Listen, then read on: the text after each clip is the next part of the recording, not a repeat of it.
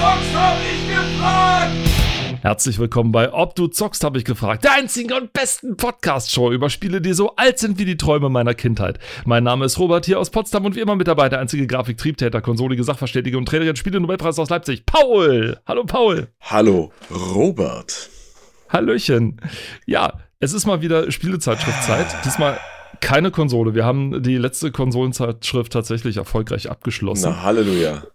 So gut wie es ging. Naja, naja, 98 war halt ein Jahr. Ne? Ja, halt, ich ja. bin aber halt immer so, so ein Fan von so den Jahren davor. Also gerade so von Zeiten so 1997, 96 und so weiter war das. Das sind immer so die Sachen, wo man sagt, ja, das wird das äh, große Ding für die nächsten zehn Jahre sein. Und dann weißt du ganz genau, nein, wird es nicht. Nicht, Wird es definitiv nicht. Wir leben ja gerade in sehr aufregenden Zeiten äh, und um dieser Folge einfach mal wieder die Zeitlosigkeit zu nehmen. Microsoft will oder hat, äh, es ist halt gesagt, hat gekauft, nein, will kaufen. Also sprich, es hat schon beschlossen und es wurde auch schon angenommen, das Angebot. Activision wird, äh, Microsoft kauft Activision für knapp 70 Milliarden US-Dollar. Das muss man erstmal sacken lassen. Und vor allem, wenn man sich dann überlegt, was Activision so alles hat an Rechten, an Marken. Wem Activision so in letzter Zeit das Leben schwer gemacht hat, also nicht nur den eigenen Angestellten, beziehungsweise um es genau zu sein, den weiblichen Angestellten. Und was die an Rechten halten, was die schon in der Vergangenheit an Lawsuits wegen diesen Rechten angestoßen haben, was die alles gemacht haben und was jetzt in Microsofts Hand liegt. Es gibt nicht gerade sehr wenige, die sich damit Mhm. gerade befassen. Das Internet explodiert gerade förmlich momentan drum. Wir beide sind natürlich auch super gespannt, was bei der Sache rumkommt. Hoffen darauf, dass ein paar Serien wiederbelebt oder wieder angefasst werden, die Activision vorher Oder, Rauschenboden oder dass hat. man wieder äh, eine bestimmte Serie anfassen darf. ja. Ja. Und dann hoffen wir weiterhin, also mein feuchter Traum ist inständig, Nintendo und Sony tun sich zusammen und kaufen zusammen EA und zerstückeln die Firma dann. Das wäre der, feu- mein feuchter Traum, dass EA einfach Oh nicht mehr Gott. existiert. Und das, das wäre großartig. Ähm, ja. Also ich, ich, würde, ich würde auch lachen, was Nintendo oder Sony mit den Rechten von EA anfangen will. Also ich würde, ich würde wirklich über äh, gespannt sein, was Sony mit der Ultima-Serie machen würde und Hm. was Nintendo mit der Serie machen würde, zum Beispiel. Weil Ultima gehört ja zu EA. Tja, Ultima auf der Switch. Hm. Ultima auf das. Ich meine, gut, das wäre das wär eine Neuauflage. Ja? Erstmal, erstmal kommen die Naja, ganzen klar. Neuauflagen. Ja, erstmal kommt Ultima für die Switch raus. Ja, also 1 bis. Äh, welcher Teil ist noch spielbar? Ja, Die Switch packt 9, oder? Die Switch packt Äh, 9. Ja, die packt auch den zehnten Teil, glaube ich. Ach nee, Quatsch, nicht den zehnten, den, äh, das, jetzt habe ich es gerade verwechselt mit Might and Magic. Entschuldige bitte. Ähm, nee, das, das dürfte die packen noch, ja. Na klar, warum nicht? Logisch. Also die Switch. Ja, es, es sagt das nicht. Lo- Also, Also von der Ultima 9 Hardware war her, von der Hardware her würde sie es packen, aber Also Ultima 9 war ja damals das Crisis der, der, der Rollenspiele sozusagen. Das war ja wirklich. Also Ja, da hat man einen sage und schreibe, um es flüssig zu spielen, brauchte man damals im Jahre 1900, nee, 2000 war das schon, im Februar 2000, brauchte man sage und schreibe einen Rechner mit mindestens 500 Megahertz, damit es flüssig lief. Und nicht unter, nicht unter 128 Megabyte RAM. Und wenn du dann noch eine Voodoo 3 Karte hattest, also der Vor, Vor, Vorgänger der ersten GeForce, ja, glaube ich, so war das, ne, oder? War die GeForce, war von, kam die davon? Nee, das Die GeForce oder ist von Nvidia. Okay, aber war die zeitgleich mit der Voodoo-Karte? Nee, die kam später erst. Nee, Vo- Voodoo ist, äh, ich weiß gar nicht, von wem Voodoo ist. Also ich glaube, die Firma gab es damals. Die, also die gibt es jetzt 3FX. nicht mehr, glaube ich. 3, 3DFX oder was? Nee. Äh, Die wurden, ich glaube, die hat Nvidia damals so mit einkassiert. Ja. So. Das war so ein, so ein Subsidiary da irgendwann. Äh, Also so der Vorvorgänger der, der ersten GeForce, ja. Das, äh, also, also bitte, ja. Das, das, die Hardware brauchtest du damals. Die hatte kein Mensch, ja. Ich hatte einen 266 Megahertz Rechner mit einer Riva TNT später und selbst da ruckelte sich das Ding so zurecht, weil ich nur, nur 96, Me- 96 Megabyte RAM hatte. Also deswegen, musst du mir mal vorstellen. Ach, die Zeiten, das, Ja. sind, also, das sind so, so da kann man sich drüber totlachen. 128. Heute steckt in jedem Smartphone mehr Leistung, weißt du? Wahrscheinlich in jeder, in jeder Uhr oder so. In jeder Mhm. Smartwatch sowieso, ja. oder sonst was. Es also, ist abartig, was da, was, Es- was sich getan hat in der Zeit. es ging aber auch sprunghaft, sag ich mal, gerade in dem Zeitraum halt zusammen. Also wenn du so 98 bis 2002, 2003 oder so Ja, da siehst, dann konntest du ja jeden Monat einen neuen Rechner kaufen. Ungefähr. Also es war wirklich irre, wie, wie schnell Ja. das, sag ich mal, zu dem Zeitpunkt Die ganzen, die ganzen 2000 Magazine, die haben ja dann auch immer irgendwelche Gewinnspiele gehabt, wo du den neuesten High-End-Rechner äh, gewinnen konntest und du wusstest, also rückblickend weiß man ja jetzt, dass es eigentlich völliger Bullshit war, äh, weil sich die Technik so schnell und so, also so rapide entwickelt hat in der Zeit. Unglaublich. Das hat man aber auch, ich, ich erinnere mich noch, das, das hat man aber auch irgendwann, sag ich mal so, verinnerlicht. Also irgendwann warst du so auf dem Trip, okay, vor einem Jahr waren wir bei einem 166 Megahertz Rechner, jetzt sind wir bei 300. Nächsten Monat ist schon der 400er angekündigt worden. Also wir haben Ja, so im Schnitt gerechnet, dass wir so jeden Monat um 100 Megahertz hochgehen oder Ja, sowas. Ne? Und die Frage war halt nur, wo ist Stopp? Und der Stopp kam dann halt 2015 oder sowas. Also wo es dann, wo dann merklich die Sprünge immer weniger wurden, Ja. bis sie heute praktisch nicht mehr vorhanden sind. Also noch schnellere Prozessoren gibt es heute in dem Sinne nicht, sondern jetzt gehen sie halt auf die Parallelität, dass sie halt Mhm. mehrere gleichzeitig laufen Ja. lassen. Aber so über diese 4, Komma irgendwas Grenze drüber und 5, Komma im Turbo-Modus, also kaum, ne? Also ich habe mal was mitgesehen mit, äh, mit 6,1 oder so im, im Booster Turbo-Modo oder, wie auch immer man das nennen möchte. Aber das Aber ist halt, lange, ne? ja, aber das, also wie, wie du schon sagst, ne, die Parallelität ist jetzt das, was ähm, quasi äh, weiter getrieben wird und ich meine, es ist ja auch nur der nächst logische Schritt irgendwie, aber mal gucken, was die Zukunft bringt in der Hinsicht, also Mhm. Ne, Ich meine, da gibt es ja diese, diese, diese, nicht Turbo-Modder, wie heißen die? Diese, diese, so, so Leute, die Übertakter, das, Overclocking. diese, diese Overclocking. ja, Leute, da gibt es so ein, so ein schönes, das habe ich auf YouTube irgendwo gesehen, das ist so, ein, so eine schöne, verrückte internationale Truppe, die betreiben Overclocking, aber so richtig im Profi-Modus. Die nehmen flüssigen Stickstoff. Ja, ja. Die kühlen das Ding mit flüssigem Stickstoff runter. Das da setzen so die so einen. Zylinder auf ein offenes Mainboard drauf, Ja. Lassen das Ding laufen, schütten die ganze Zeit flüssigen Stickstoff nach und takten das Ding dann irgendwie bis 12 Gigahertz hoch oder, oder irgendwie so, so, so richtig kranker Scheiß, ja. Und ich meine, es ist mal cool, wenn du siehst, okay, wenn man es wirklich auf die Spitze treiben würde, was könnte man da Mhm. rausholen, sag ich mal. Aber natürlich kannst du das Ding für nichts verwenden. Ja, klar, deswegen, aber also ich meine, du kannst, ich meine, du kannst es vielleicht mit einem mit einem Supercomputer äh, zusammenschließen und dann irgendwelche äh, Eiweiß-Strukturierungen äh, ausrechnen, ja, für die Krebsforschung, so, ne? Aber ja, krass. Protein, Protein Folding, ja. Ja, das genau. die eine der letzten großen Herausforderungen Ja. für die, für die, also nach jetzigem Stand, wie gesagt. Also es gibt Nach noch ein paar Stand, genau. Sachen, die man machen Mit, kann, mit aber Stand der Aufnahme heute ist das, Stand der Aufnahme ist heute. das eine der großen äh, äh. Herausforderungen, die wir Genau. halt noch haben. Ja. Ich wäre froh, wenn, wenn das sehr schnell sehr alt wird, weil das würde eine ganze Menge Probleme lösen, wenn man herausfindet, Ja. wie sich Proteine, wie sich Proteine falten. Sollen uns jetzt aber nicht. Kommen wir Krass, wo wir jetzt hingekommen sind, oder? Wow, okay, ja, wir Das können doch gerne so, noch ein bisschen, aber So ein klassischer, ob du zockst, habe ich gefragt, Moment. Ja, ja, wir, wir, wir, kommen, wir kommen später, wir kommen bestimmt noch irgendwie drauf, ja. Ja. Aber jetzt gerade, wir haben hab ja vorhin gesagt, und zwar 96, am besten, deswegen heute mal die September-Ausgabe der Powerplay von 1996. Und du hast was gesehen, bevor ich es gesehen habe, ja. tatsächlich, weil ich, wir haben uns bei der Absprache vorher und äh, als er gesagt hat, haha, ist ja lustig, das und das. Und ich habe mich erst gefragt, ob ich dir die falsche Zeitschrift gegeben habe. Ja. Aber nein, es ist mir dann erst aufgefallen, nachdem du es gesagt Ja. hast, nämlich.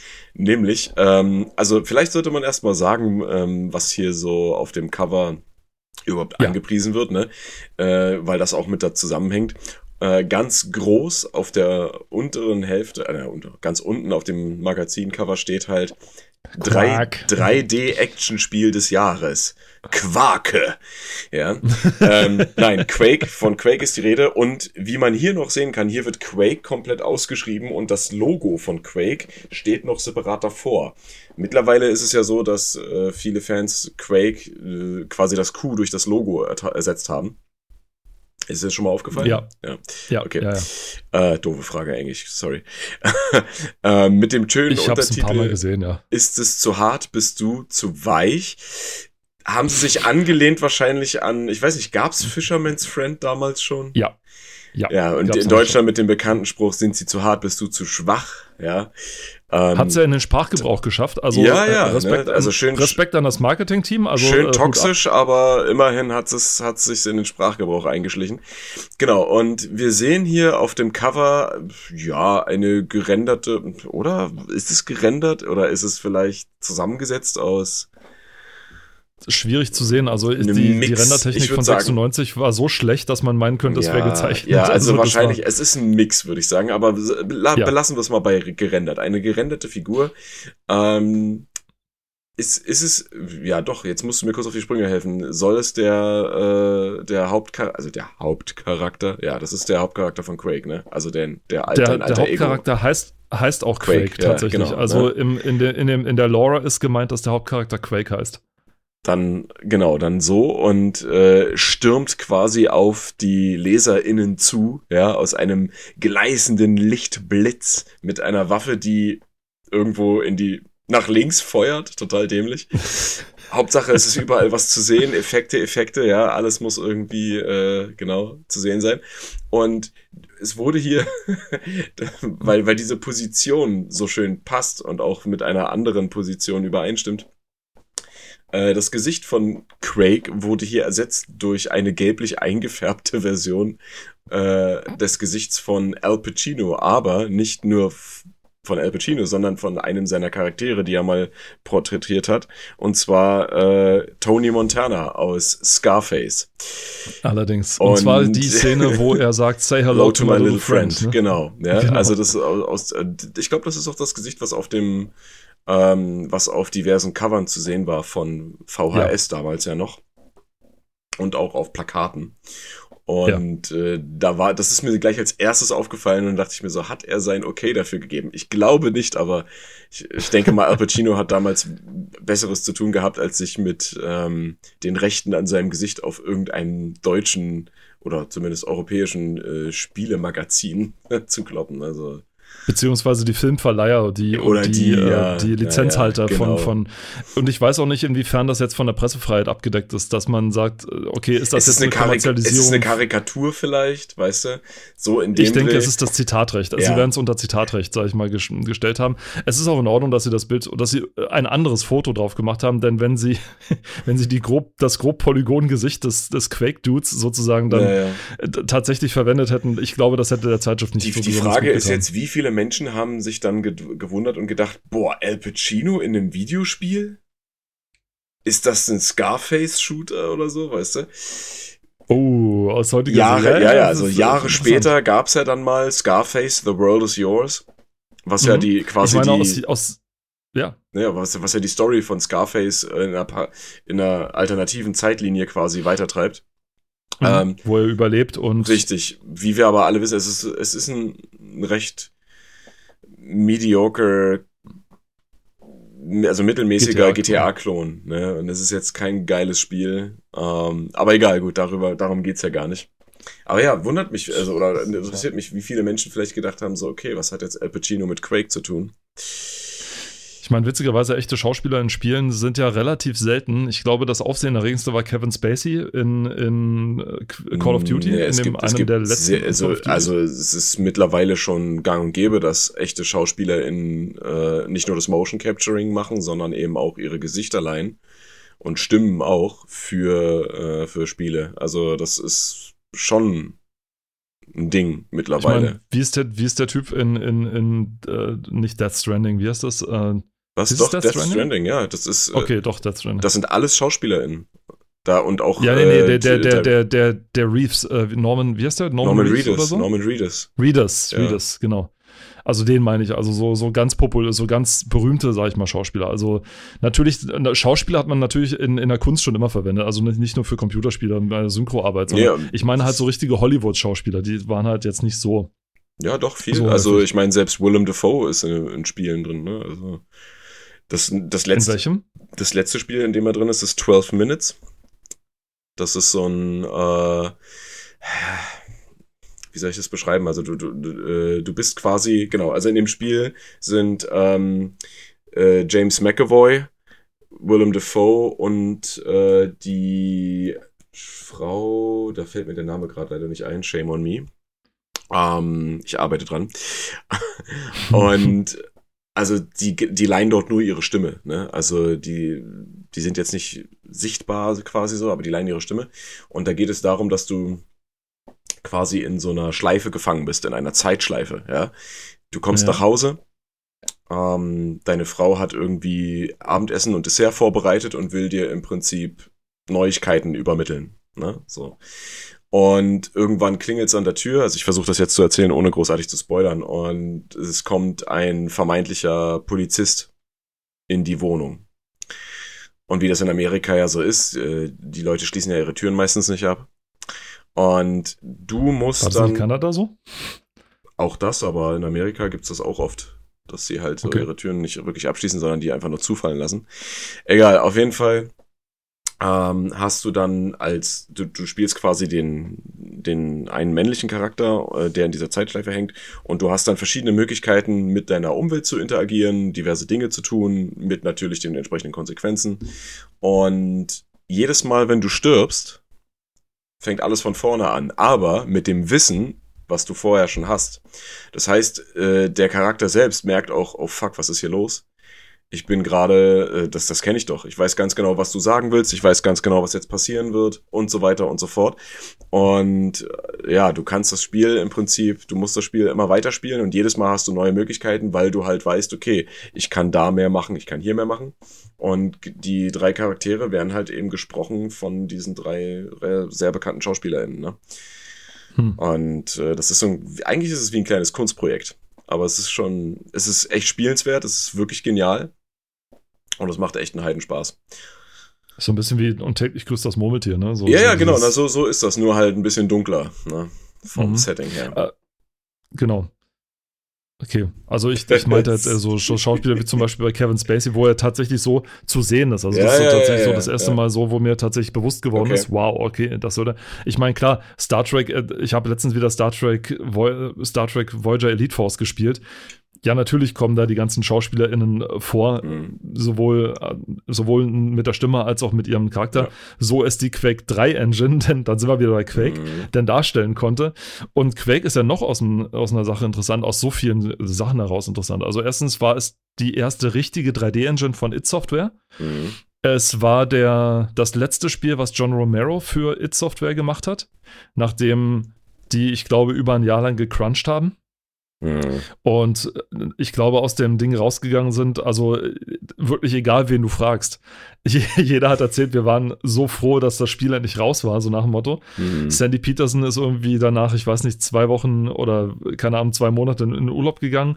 Der eine hat erstmal sich von seinem Burnout erholt. John Romero ist war weg. Also kein, ich glaube, John, ja, John Romero war irgendwie einen Tag da, um das Ding dann hochzuladen und ist dann, war dann nicht mehr im Büro und so.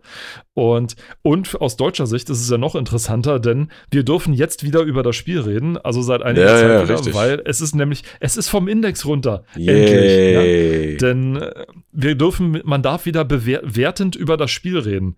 Und das war ja lange Zeit nicht, nicht gestattet, zumindest, äh, oder es war schon gestattet. Also natürlich könnten, darf man über das Spiel reden, nur wir hätten es nicht einem Publikum, das unter 18 ist, mhm. sozusagen präsentieren dürfen. Das ist das Problem. Und wir hatten eine ganze eigene Sonderfolge. Ich meine, dass man Kinder und Jugendliche schützen möchte, okay, okay, ist alles in Ordnung. Aber warum man dann sozusagen die Erwachsenen mit bevormundet, das, das ging halt mhm. den meisten halt so mit auf den, auf den Keks, ja. Warum wird es für mich als Erwachsener trotzdem schwer gemacht, das äh, zu spielen, obwohl ich doch entscheiden kann, was ich will und was nicht, ja. Und darum ging es dann halt. Also auch aus der Hinsicht, das ist interessant. Deswegen können wir, deswegen können wir jetzt wieder bewerten drüber reden. Jawohl. Und äh, sagen, was Quake im Grunde für ein ziemliches Kackspiel war. Also, das, das naja. Sorry. Nein, das war jetzt übertrieben. Das stimmt natürlich nicht. Es war äh, wegweisend, es war richtungsweisend, es war aber nicht schön. Auch aus damaliger Sicht war es nicht schön. Es war 3D, es war neu. Die Techn es war technisch beeindruckend, aber es war nicht schön. Es war ein, ein irgendein grau-braunes Matsch-Pump-Ding aus irgendwas. Und das war, sind nicht meine Worte, sondern das sind Worte von Spielredakteuren, die es damals gespielt haben, denen die Optik auch schon ziemlich auf die Nerven ging, weil sie gesagt haben, also 3D-Technik, alles total geil Aber im Himmels Willen, wie sieht das denn aus, ja? Also, wenn so 3D aussieht, dann wollen wir das aber nicht so ungefähr, ja? Ja. Und das ist klar, ich meine, man hatte, wie das halt immer so in Pionierarbeiten so ist, ne? Ich meine, man hatte vorher die Sprite-Geschichten von, von Doom lange Zeit, wo es richtig, richtig gute und schöne Maps gegeben hat. Dann gab es Duke Nukem mit der Build-Engine von Ken Silverman, Mhm. die wirklich großartig war, die Sachen drauf hatte, die Quake Engine immer noch nicht drauf hatte, also zum Beispiel nicht euklidische Räume, also Portale, wenn man so will, aber Nicht Ähm, euklidische Räume. Das heißt so. Also diese, also eigentlich ist, also es ist sind schon klar. zwei Dinge, also ist, ich finde es nur interessant, mit, mit was für Begrifflichkeiten du um dich schmeißt. Das finde ich toll. ich habe das nur gehört, also ich habe das wirklich als Feature mitgekriegt von, Mhm. von der Build Engine Non-Euclidean Rooms. Ja. Also und dann habe ich mal nachgeguckt, also nicht euklidisch scheint äh, einerseits eine Foltermethode in der Mathematik zu sein und auf der anderen Seite meint man damit halt solche, so eine TARDIS-Räume, also sozusagen Räume, die von innen größer sind als von außen. Zum Beispiel lässt sich damit darstellen. Also du gehst in irgendwie in eine kleine Box rein, machst die Tür auf, gehst rein und stehst in einem Palast, ja, Hm. und lauter so Geschichten. Also im Grunde sind es Portale. Im Grunde funktionieren die Dinger wie Portale, wenn du so willst, ja. Denn, aber äh, unwa- unwahrscheinlich cool und auch sehr cool, um seine, seine Spieler zu verwirren. Wenn du sie nämlich durch Räume durchschickst, die du irgendwie so verteilt hast. Also es ist richtig geil. Es gibt einen Dude auf äh, YouTube, der, der beständig immer wieder Engines programmiert und dann zum Beispiel auch sowas programmiert hat.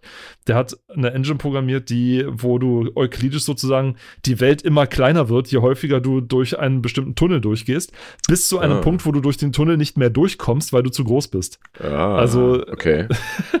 Total krass. Also du gehst vorne groß rein und kommst hinten sozusagen kleiner raus und so geht das die ganze Zeit durch. Geil. Bis zu dem Punkt, wie gesagt, bis du irgendwann zu, zu groß bist um den Tunnel. Das heißt, du musst dann rückwärts wieder durchlaufen. Total krass. Also es lässt sich, es lässt sich schon mathematisch ganz cool machen. Und sowas gab es halt alles vorher. Und dann kommt plötzlich das hier. Ja, was so wieder scheinbar so ein Rückschritt ist, sag ich mal, spielerisch. Und man muss dazu sagen, spielerisch waren die ganzen It-Titel nie die ganz großen Dinger. Also, es ist so, also wenn du Quake die erste, die erste Episode gespielt hast, hast du im Grunde alles gesehen. Du hast jede Waffe gehabt, du hast im Grunde jeden Gegnertyp schon gesehen. Es kommen marginal neue Texturen dazu. Hm. Und das einzig Neue sind die Endgegner an jedem Ende, sag ich mal. Und das war's. Ansonsten ist es ein Maze-like, also du rennst im Grunde durch Räume, wo einer aussieht wie der andere, wo du quasi nur noch auf der Suche nach dem nächsten Schlüssel für die nächste Tür bist, wo du gucken musst, okay, da ist der, okay, da ist der Raketenwerfer, da ist das Secret, da ist das. Und das Spiel lebt mehr von seinem Kultstatus als tatsächlich von seinem Spielwert, den es zumindest im Singleplayer-Modus hatte. Multiplayer ist nochmal eine ganz, ganz andere Schiene. richtig, ja. Und, und ansonsten, wie gesagt, das zieht sich so wie ein roter Faden durch die It-Spiele. Mhm. Also auch Quake 2 war technisch super beeindruckend, aber war spielerisch jetzt nicht so der Renner. Ich meine, war kein schlechtes Spiel. Ich sage nicht, dass Quake oder Quake 2 ein schlechtes Spiel war. Also du möchtest Aber einfach nur sagen, halt- dass, dass, dass die Quake-Reihe oder zumindest der erste und zweite Teil äh, sowas wie eine äh, ausgedehnte Tech-Demo war, ja? Genauso alle D Titel im Grunde. Also auch Doom und so weiter. Also Doom war auch so, hast du auch im Grunde gehabt. Es war nochmal revolutionär, aber ja, du hast nach der fünften Level hast du im Grunde alles gesehen und danach bist du quasi eine Ratte, die durch ein Labyrinth rennt. Und wie wir alle Und wissen, kann man ja Doom jetzt auch schon als Ratte spielen. Ja, richtig. Ratten können Doom spielen. Genau, wir haben ja drüber gesprochen. Oder auch mit einer Kartoffel und einer Banane, indem du die Elektrolyten Ja, und du das kannst kann man auch- sich heute alles Du kannst auch eine Zitrone nehmen, aber was soll's, ne? Ja, natürlich. natürlich. Oder, ich wette, oder man kann Doom auch mit deine Ja. Apple Watch. oder meine Apple Watch. Man kann Doom wahrscheinlich auch mit Klopfzeichen spielen, also Oder mit einem Morsegerät, ja. Ich weiß es nicht. Also es ist der Wahnsinn.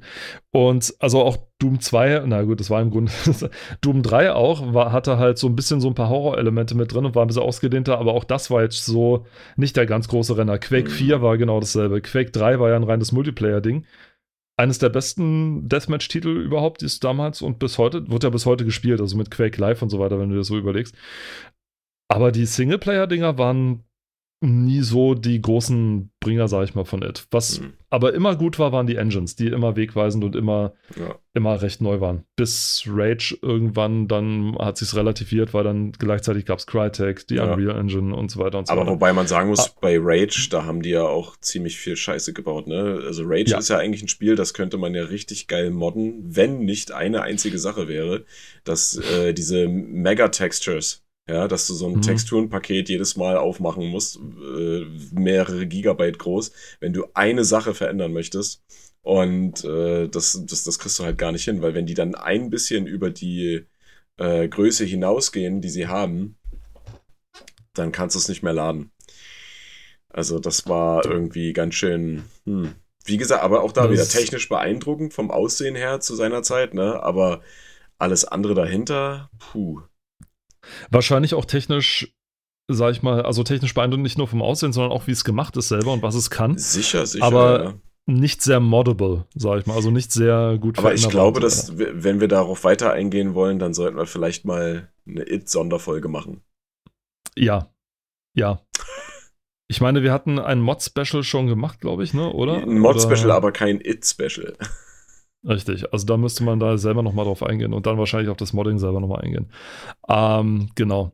Deswegen, und wir sind immer noch, wir sind ja immer noch beim Titel. Ja, ja, wir sind, äh, wir haben es äh, eine halbe Stunde fast, fast rein hier und äh, wir sind immer noch Nicht beim schlecht. Titelblatt. Aber es wird ja, Äh. es wird ja auch nicht, also es wird aber besser. Also es wird bleiben, oder es bleibt gut. Sie, die Ding bleibt oben. Denn wir haben, denn wir haben, daneben steht nämlich noch Z, Strategie wie nie, Fragezeichen. Ja. Und über Z habe ich, glaube ich, schon auch schon tausendmal in Ja. Wörter verloren, warum es großartig und toll ist und bla bla bla. Deswegen lasse ich das an dieser Stelle. Und Afterlife, Himmel und Hölle mit Lukas Arts ins Jenseits. Ich suche bis heute Leute, die das gespielt haben. Ich kenne Also das ich nicht mal. sehe das immer. Es sieht aus wie ein SimCity in einer Höhle. Und ansonsten habe ich Okay. jetzt, also scheint es Na, vielleicht kann uns ja Also- dieses Magazin ein bisschen weiterhelfen. Vielleicht, ja. Und darunter dann Larry 7, Exklusivinterview mit Sierras L. Low. Gerade eben sprachen wir noch drüber, Ja, ja. über L. Low, der Hallo, versucht hat, seine Sachen zu verkaufen, den es bis heute gibt übrigens. Und man kann auch seine, seine, seinen Witze-Newsletter immer noch abonnieren, seinen äh, Cyberjoke 3000. Dann bekommt man jeden Tag zwei Witze zugeschickt, tatsächlich. Also mit einem Punkt irgendwie, was ihn gerade partikulär so fasziniert hat an einem Tag. Dann zwei Witze drunter, das sind eigentlich Dad-Jokes vom Feinsten, ja.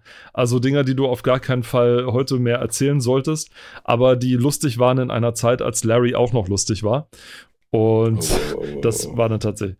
Ja, ja, es ist. Aber also- du hast ja gesagt, dass äh, der jetzt nicht der letzte, sondern der vorletzte Teil, der ja auch äh, quasi die Reihe wieder ein bisschen in Anführungsstrichen neu belebt hat, dass der gar nicht verkehrt Ja. ist. Da hast du gesagt, Der ist gar nicht verkehrt. Ist der ganz gut. Der ist nicht nur spielerisch ganz gut, der ist auch äh, recht gut geschrieben, weil er nämlich äh, einen ziemlich coolen Kniff verwendet hat, weil, also ich kann es nur für den ersten Teil und, nee, für die, für, nee, ich habe die Demo vom zweiten Teil gespielt, genau. Weil er ein paar Sachen richtig gut macht, spielerisch richtig gut Ja. macht, die Adventures lange gefehlt haben. Mhm. Und zwar ein, ein Kniff, der so simpel ist und so, so und so effektiv und so toll, wenn du einen Gegenstand irgendwo findest, wo Ja. der Charakter sagt, was soll ich denn damit? So Ja. ungefähr, ne? So, und dann irgendwie so fünf Screens weiter. Merkst du plötzlich, ah, hier könnte ich die Kurbel verwenden. Dann musst du nicht zurückrennen, sondern der Charakter macht sozusagen einen Screenshot mit seinem Handy davon. Also wenn er das Ding sieht, so Ja. ungefähr, ich merke mir mal, wo es ist, macht einen Screenshot Ja. damit und dann kannst du an der Stelle, wo du es brauchst, das Handy rausholen, das dann dein Inventar ist und kannst dann sozusagen das gescreenshottete dann auf das Ding verwenden und dann ist es sozusagen, ne? und dann holt der Charakter das. Ding und macht es dahin. Super geil, super geil, weil es, es macht das Rätsel nicht einfacher oder so, sondern die Schwierigkeit bleibt dabei, aber du hast eine logische Erklärung dafür, Ja. warum du jetzt gerade, ne, das und das, wo du das hernimmst und so. Okay, ja, ja. Super cool, sehr stark gemacht. Und das zweite ist, diese ganzen, mh, sagen wir es, dieses frauenfeindlichen Witze und so weiter Mhm. oder diese, dieses äh, Gender Calling oder dieses, Mhm. dieses äh, Gay Calling, was da, sag ich mal, so mit drin war, das ist dann auch weggefallen, sag ich mal. Also es gibt, zumindest in dem kurzen Bit, was ich gespielt habe, gab es keine Dinger, die jetzt irgendwie so extra getüffelt gesprochen haben oder so, um Mhm. sich irgendwie über homosexuelle Personen lächerlich zu machen oder über sonst äh, geschlechtlich lebende Ja. Menschen, sondern tatsächlich äh, jedem ist seins. Und vor allem, er hat einen Sidekick, einen weiblichen, der ihm ständig auf, die ihm ständig auf die Finger kloppt, wenn er irgendwie gerade wieder was äh, Sexistisches sagen will oder denkt oder sonst was, Mhm. weißt du? Was ziemlich cool ist, weil er ist sozusagen ein Zeit, wie ein, ein Zeitreisender gefangen in der Neuzeit sozusagen und muss sich jetzt damit auskennen, wie man jetzt äh, neuerdings mit neuerdings kommuniziert und alles. Und so hast du quasi einerseits den Larry gewahrt, sozusagen. Also er ist immer noch der Larry, sag ich mal, aus den 90ern oder den 80ern oder so, der mit diesem recht antiquierten Weltbild. Und hast aber einen Grund, warum er jetzt nicht mehr so redet, wie er früher so redet. Hm. Hm. Also das Spiel bietet spielerisch sehr gute Erklärung, warum er so ist, wie er ist. Und ich muss sagen, es ist durchaus ein empfehlenswert. Also, wie gesagt, wer sich noch unschlüssig ist, spielt die Demo. Dann könnt ihr Ja. selber entscheiden, ob ihr, ob ihr das durchziehen wollt oder nicht. Es ist trotzdem immer noch ein recht schlüpfriger äh, Humor, teilweise auch noch so ein Ja. bisschen Pipi-Kaka mit dabei, aber es ist Ja. bei weitem nicht so, so cringe-mäßig wie jetzt, sag ich mal, sieben oder sechs, zumindest aus heutiger Sicht, sag ich mal. Und wer einen der schlechtesten Larry-Spiele, äh, Titel Oh spielen Gott. möchte, der spielt äh, Magna Cum Laude, Cum ausgesprochen, weil, ne, ist ja der Wortwitz daran. Ähm, genau, der Und die deutsche Version bitte. Ach, bitte, ja, spielt die deutsche Version. Ihr werdet eure, Mit Oliver Pocher in der Hauptrolle. eure wahre Freude. Gerade jetzt, genau, unter heutiger Sicht ist es ja noch mal schlimmer. Ja, Ja, wirklich. ja. ähm, aber genau, spielt das mal. Damit wurde das Spiel hier in Deutschland auch beworben, dass äh, Oliver Pocher die Stimme leiht. Ähm, Oh. naja, So viel Nusslikör kann ich gar nicht saufen, wie ich das. Naja, ich- ich- ich- ich- bis ich das gut ich finde. struggle auch schon mit meinem Eistee und Gin hier. Das, ist, das wird nicht Ja, es, besser. ist, es würde, ja, mit, mit, mit Tee und harter Nuss ist es auch nicht viel. viel, Natü viel, äh, viel und anders, für, für die, die es wissen wollen, natürlich nehmen wir diese Folge erst spät am Abend auf, damit es gerechtfertigt ist, dass wir hier Alkohol trinken. Lustig, das nennst du später mal. Achso, ja. Du brauchst eine Rechtfertigung für Alkohol? Da bin ich Nein, aber andere Menschen brauchen vielleicht eine Rechtfertigung für Alkohol. Ja, ja, ja, richtig. richtig, Ähm, richtig. genau, Ähm, was, was du hier noch äh, ausgelassen hast vom Cover, ist der äh, kleine nette Satz, das bringen die neuen 3D-Grafikkarten. Oh, 1996 3D-Grafikkarten. Halleluja. also wenn die, wenn die dieses Jetzt mit geile, gefilterten Texturen. ja, wenn die dieses geile Quake-Render hier auf dem Cover zustande gebracht haben, okay, cool, aber ich glaub's nicht. Oh Gott, äh, Magna Cum Laude. Und was ist rechts oben unter dem Preis von 7,80 Mark? Magna Media. Ach Gott, ja. Schön. Und darunter ein Trip nach San Francisco zu gewinnen. Also da steht San Francisco. Also ich Äh. habe nur, ja, ich wollte lustig sein. Hast du, hast du etwa diesen, diesen äh, Witze-Newsletter abonniert oder was? Ja, ja, ja, ja. San, Fran San Francisco und Küsschen aufs Nüsschen, Oh genau. Gott, ja. Fingern So, vor Mexiko. okay. Los. Ja, ja. Und Kuss auf die Nuss, genau. Ja. Und Speichel auf die. Aber okay, aber lassen wir ja, das. lassen wir das. So, okay, und auf den, Gott, nee. an die ZuhörerInnen, die, innen, die jetzt, äh, an, die, an den Zuhörer, der jetzt gerade weiß, wer gemeint ist. Ähm, so. Beim nächsten hast du dich gefürchtet bei der nächsten Nicht Seite, weil das ist eine ich Werbung. mich ge ge gefragt. Ich habe mich Gegruselt. gefragt, was das sein soll. Ja, du siehst hier Down in the Dumps und zwar die Anzeige von Philips und Bonmico für das Adventure Down in the Dumps. Eines der ersten ernstzunehmenden, in Anführungszeichen, 3D-Render-Adventures tatsächlich. Mit gerenderten Figuren. Das Problem ist, es sind Aliens und sie sind pottenhässlich und sehr gruselig anzuschauen. Oh Gott. Da haben sie es. Also, was, was, was ist denn das hier für, vor allem das, was soll das sein? Das ist ja richtig schlechtes Bump-Mapping. Also, ja, für die damalige Zeit okay, aber. Oh boy. Also erstens für die Anzeige an alle Layouter da draußen, weiße Schrift auf gelbem Hintergrund, schlecht, nicht oh gut. Gott, ja. Kann man nicht so gut lesen. Aber ansonsten ein SVGA-Comic in vier Akten. Liebe Kinder. VGA. es gab mal sowas, das nannte sich VGA.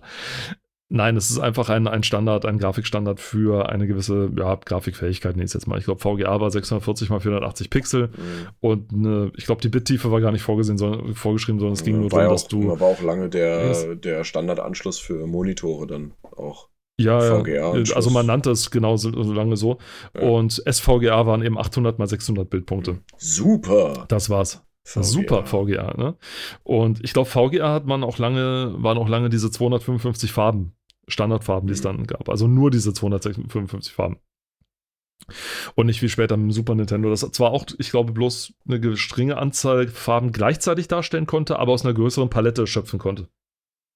So war das, glaube ich, ne? Oder? Hau mich. Du hast doch das große dicke Buch bei dir stehen und so weiter. Äh, du, was, welches große dicke Buch soll ich rausholen? das Super Nintendo. So, okay. Ihr seht das ja nicht, aber Paul ist, äh, Pauls Bibliothek besteht aus drei Büchern, aber man könnte glauben, es wären 400 aufgrund der Dicke. Ja, ja, oh Gott. Also übertrieben gesagt natürlich. Ja. Äh, 150 Rätsel, 500 Räume, 60 Gegenstände, grandioses Gameplay, völlig ernsthafter Humor und komplett in Deutsch. Und also- über 2400 extra stinkige Gags. Steht hier. Ehrlich? Wo? Na, auf der linken Seite. Auf der linken Seite, okay. Über Wo steht 2000. das denn? Naja, in dem weißen Text auf gelbem Grund. Den konntest du wahrscheinlich nicht lesen, weil das so toll Ja, gelayoutet wahrscheinlich. wurde. Tatsächlich. Also, äh, ja. Man sieht, also. Veni ich hab- pipi. Ich kam, sah und machte mir vor Lachen fast in die Hose. Ja, richtig. Ich Oh habe tatsächlich Gott. auch da nur die Demo gespielt, wie ich so ziemlich von jedem Spiel, was 96 oder 97 beworben wurde, höchstens die Demo gespielt haben konnte, Du denn bist- selber besessen Du habe ich bist, damals also noch nicht der, allzu du viele. bist also der Demo-Dude. Das war ich tatsächlich. Also ich habe wirklich alles gespielt, was damals kam, weil damals äh, war der Rechner halt noch recht neu. Ja. Und ich glaube, ich weiß nicht genau, wann ich den neuen Rechner bekommen habe. Ich meine, das war 98 oder so. Und davor war es, äh, ich weiß, ich, ich, ich bringe das immer so ein bisschen durcheinander, weil das ist, wie gesagt, ein bisschen eine Zeit schon her. Aber einiges davon, oder ich habe ein paar CDs von damals dann gehabt und dann äh, habe ich dann 98 den Rechner gekriegt und oder gekauft und mir dann angefangen, CDs von Freunden auszuleihen, die von früheren Spielezeitschriften das haben. Und da war da zum Beispiel eine Demo von Down in the Dumps mit Ja. dabei. Es war schon cool, also man konnte es doch recht gut steuern. Es war abgedreht, so ein bisschen, aber nicht zu abgedreht, so wie Granny dann später. Oh je. Ihr könnt euch von Accursed Farms gerne mal das Spiel Armed and Delirious angucken, heißt es im, in den USA und in Europa hieß es, hieß es in Deutschland hieß es Granny. Und in, ich glaube, in UK hat es nochmal einen anderen Namen gehabt, aber weiß ich jetzt nicht mehr genau. Und also so abgedreht war es nicht, aber die Stimmen waren ganz gut und man konnte es doch ganz gut spielen. Auch wenn es ein bisschen komisch aussieht, ganz ehrlich. Aber es war 3D. Es war halt tatsächlich äh, eine 3D-Grafik, Mhm. zumindest gerenderte 3D-Grafik. Und das war schon was Neues, was Schönes. Also das konnte man sich durchaus auch angucken. Und man wollte es auch. Die Dinger, das, der, der Clou an dem ist halt, die, diese Aliens sind sehr klein. Das bedeutet, dass auch ein Zigarettenstummel, der damals noch überall rumlag, irgendwie so die Größe von so Junior hatte oder sowas, von der Hälfte oder so. Also Na, hier steht, in dem Text hat- steht äh, Daumen groß. Daumen groß, also tatsächlich, also ja, war Ja. doch ganz schön. Deswegen. Ja. Also man konnte es sich damals schon anschauen, hat natürlich jetzt spielerisch keine Bäume ausgerissen. Also es 96, wie gesagt, da kam nichts an den Sierra und Lucas Arts Adventures da vorbei. Und da brauchte man auch nicht mit 3D anfangen, denn das hat Sierra dann höchstpersönlich versaubeutelt Ja, mit King's Quest 8. das war Reinfall. Ein ziemlicher Reinfall, sowohl spielerisch als auch, als auch grafisch, muss man schon fast sagen. Äh, ja, genau, deswegen blättern wir mal schnell weiter. Hier werden nämlich alle Demos werden hier gezeigt. Wow, alle. Ka Nicht, alle Demos, Nicht nur einige, die Hälfte, ja, alle. alle. The Seventh Level steht hier und ja, genau, Seventh Level, ein Ace Ventura Adventure. Okay, nein, nein, war nicht ganz, verwirrt. nicht ganz, nicht ganz. Du musst mal genau lesen. Da steht, ne, gleich drei selbstlaufende Demos von Seventh Level warten auf euch. Erstens Oh. ist Ace Ventura, ein witziges Grafik-Adventure nach dem Filmerfolg mit Jim Carrey, der Cyber-Comic-Western Cold Blooded sowie das Strategiespiel Dominion. Also das ist ein Mix. Ja, das ist Also ein Mix. Dieses Ding mit selbstlaufende Demos, da könnte ich, da hätte ich die Spielzeitschrift damals schon schlagen können, so nach dem Motto, weil sie haben regelmäßig Demo und spielbare Demo, äh, sie haben Ja, absichtlich ja, gelassen. ja, Hier mit zwei Exklusivdemos, dann kaufst du das Ding und siehst, ja, das sind zwei selbstlaufende Demos, also Videos, ja, von, von irgendwie, also Trailer, wenn du so willst, ja, so von, Na, von oder oder so Ga Gameplay-Videos, Gameplay-Trailer, whatever, ja. Und du denkst dir so, ihr Penner, ey, ich habe gedacht, ich kann das selber spielen. Mhm. Vor allem bei so, so Brechern oder sowas wie hier exklusive Tomb Raider Demo und so weiter. Wow, Tomb Raider. Ja, und so oder. Ace Und Ventura. Ah, ja, und dann, äh, Aber du siehst ja auch hier bei den Mindestanforderungen, steht ja bei Festplatte 0 Megabyte und es gibt hier noch ein anderes, äh, bei L Labyrinth, also Looney Labyrinth, da ist auch, das ist glaube Ah, ich auch so ein okay. selbstlaufendes Ding. Weil das auch Und- 0 Megabyte braucht. Oder ähm, es war. Oder es ist eine, eine Demo, Von der die, aus, ja. die du nicht, in, ja, die Ja, du nicht ja, installieren das kann musst. auch sein, ja. Das ging ja damals, weil die, die CDs waren mittlerweile schnell genug, dass es ging. Und die Sache, dass man Demos tatsächlich von CD spielen konnte, das war, Ja. na nicht neu, aber es war damals gang und gäbe. Das war in Ordnung so. Du wurdest auch damals gefragt, ob du, ob du die Minimalinstallation haben möchtest, die mittlere oder die Mhm. Full Installation, ja. Ja, ja, Also die Normalinstallation hat dann, sage ich mal, zwei Megabyte gebraucht, weil sie die ausführbare Datei dann bei dir auf die Festplatte kopiert haben. Die mittlere waren dann schon mal so 20 und die volle waren dann 50 oder teilweise 100 Megabyte. Nein. 100 Aber- Megabyte, Alter. Aber wo du schon beim Thema selbst laufende Demos bist, ne? Weiter Ja. unten, da kommen sie tatsächlich zu Tomb Raider. Und da steht ein Self-Running Demo. Also die waren sich auch nicht sicher, wel- welchen Artikel sie nehmen sollen. Und dann haben sie es ja im Englischen gelassen, damit man nicht nochmal sofort merkt, ah, was selbstlaufend? Ja, ja, nee, Self-Running Demo. Ja, ja, okay, also spielt sich quasi wie von selbst. Ja, ja, ist klar. Ja, super dumm. Ein Self-Running-Demo tatsächlich. Ist ja verrückt.